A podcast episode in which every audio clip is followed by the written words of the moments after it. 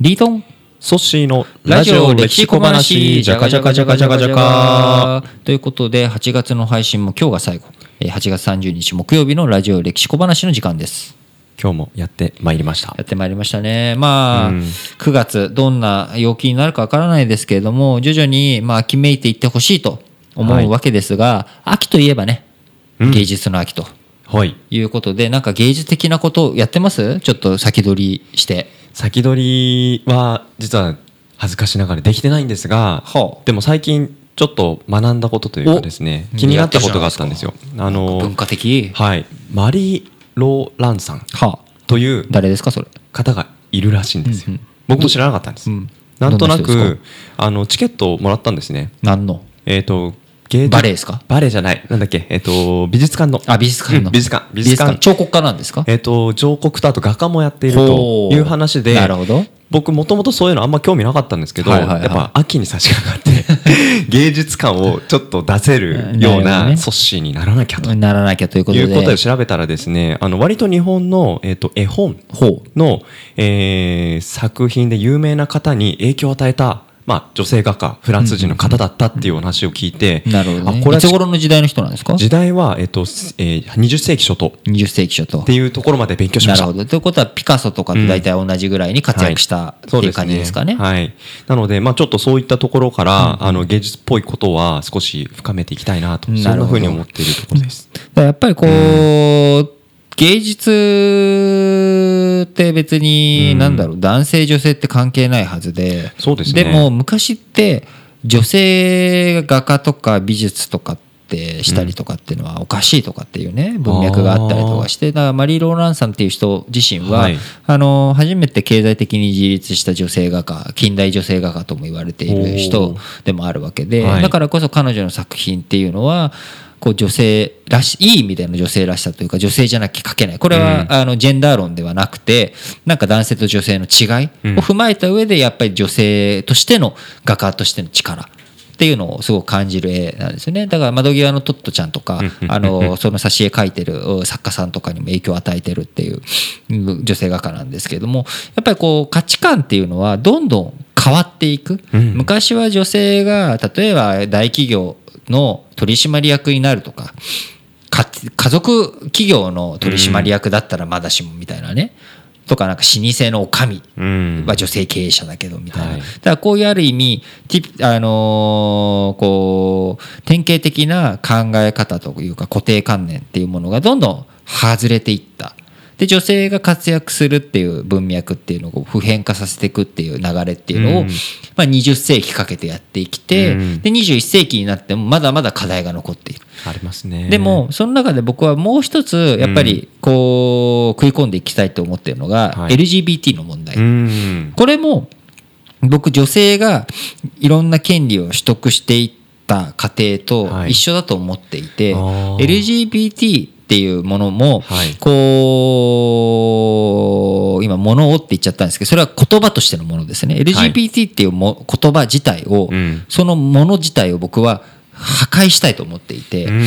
要はどういうことかというと LGBT って言葉がある以上はこう女性作家女流作家と同じようにやっぱり LGBT っていう風なものとして捉えられてしまう、固定観念がそこにこびりついてしまうので、うんうそれを普遍化するには2つ必要があると思っていてやっぱり一つは LGBT じゃなきゃ表現できないことを表現していくっていう一つのスタンスともう一つはそこに差なんてないんだよってうん。いうことでその言葉自体を分解していく。うん。どういうことかというと今 LGBT と言ったら阻止は LGBT ですか？違うという認識、そういうことになりますよね。ね。どういうことかというとい全体を内包してないんですよ。はいうん。要は人間っていうものには男性と女性と LGBT がいるうんっていうふうな立て付けをしたときに、まあ、あのー LGBT は男性女性とは違うんですけれども、全体、人間全体を網羅したときに LGBT と not LGBT になっちゃう。これが僕言葉として欠陥があると思っていて、うんで LGBT って言葉を使う以上は反対語が not LGBT で全体包括になってしまうので、それをなんとか全員が包含できる言葉にすべきだって思ってるんですね。で僕一つあるのがはい。異性愛はい。同性愛、うん。同性愛。うん。この言葉でいけば全員確かに。入るわけですよ、入ります。僕は異性愛者です、うん。でソッシーも異性愛者です。であなたは同性愛者。あ同性愛者なんだ、うん。あなたは両性愛者です、うん。あそうなんですか。僕は異性愛者ですで男性であとはそこにあのジェンダー体のじのお性別と、うん。また心の性別の問題とかそれと恋愛対象がどうだとかっていうのはまた別の議論ではあるんですけどこと恋愛対象が何ですかっていう議論においてはそれでもことは済むわけです、うん。全体包括が済むわけなので。そうすると、まあ、ある意味 B 型 A 型という同じようなレベル感になっていく。でもまあ私 B 型なんですけど、うん。B 型っていうとまあなんかわがままだとかね、うんうんうんうん。なんかいろんな悪い印象？B 型男子とは付き合えないとかね。うんうんなんかそういうこうある意味変なレッテルが貼られてるわけですけど、でもだからといってまあ憤慨するぐらいの話で済むわけですよ。同じトーンにはならないね。同じトーンにはならないわけです。うんでやっぱでもそれが LGBT ってついた時になんかこう LG ノット LGBT の人たちがうん。過剰反応する、ピクって。ピクってなって、うんこう一番失礼なのがおめ別にねあなたが例えばゲイなのはいいけど俺のこと好きにならないでよねとかね。いやお前何様なんだと、いうことをリアクションする人いるじゃないですか、うんありますね。別にそれが自分のことを好かれたっていいじゃないですか、うんうん断ればいいだけの話で。僕は異性愛者だから君とは付き合えない、それで終わりでいいじゃないですか、うん。僕は B 型だからえソッシー何型ですか？僕 A 型です。A 型うん。のソッシーには血を輸血できない、うん。もうそれで話終わりじゃないですか。そうですね。であとだから血液型と違うのは異性愛とか同性愛とかっていうのはまた変わっていくことだってあるわけですよ、うん。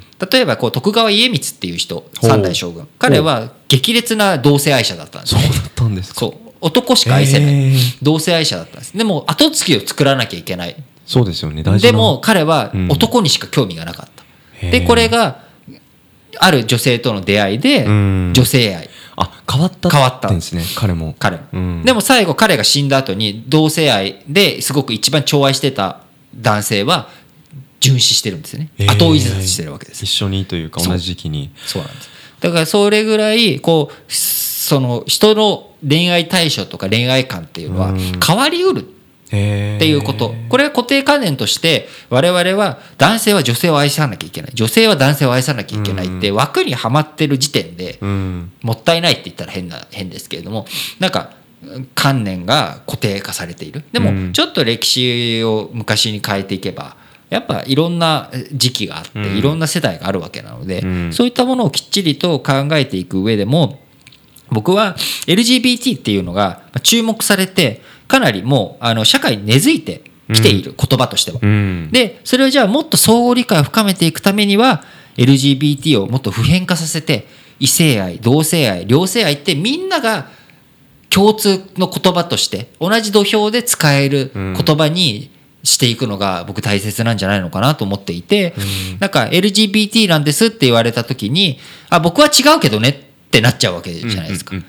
僕は同性愛者ですって言われたら、うんあそうなんだ。僕は異性愛者だよって言って話がえ B 型 A 型と同じ土俵になってほしい。そ,、うんうん。してゆくゆくは B 型はわがままじゃないっていうことがね世の中に伝わればえ最高ですね。なんか B 型の話になっちゃいましたけどこんないい話をしているリートンが B 型だっていうとね ちょっとプレゼスが上がるかもしれないですけど。そうそれがレッテルですよ、うん。B 型でもとか関係ないですそうですよね。でもそうやって面白おかしくも言えるじゃないですか。悪くも言えるけど面白おかしくも言える。こういう意見交換ができるレベルの、まあ、状態に変わっていく過渡期過渡期。にあるのかなってそんなふうに思います。でなるべく早いタイミングでそういったものに進んでいいけばいいなって本当に思いますね。そうですね。テクノロジーの進展だけでなくこういう価値観の進展もより良い方向にいいこと言った。行きたいなと思います。ラジオ歴史小話お相手はリートンとソッシーでした